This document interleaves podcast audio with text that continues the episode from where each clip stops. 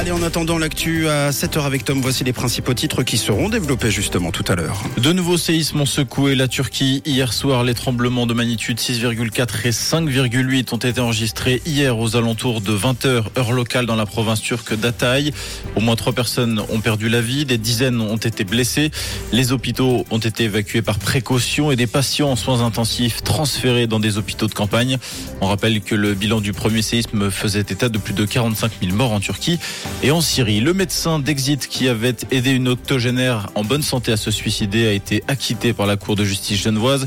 Il était poursuivi pour avoir prescrit du pentobarbital à une personne en bonne santé. D'après une enquête de la RTS, cette femme de 86 ans souhaitait mourir en même temps que son mari gravement malade. Le tribunal a estimé que cela ne constituait pas un comportement réprimé par la loi sur les stupéfiants.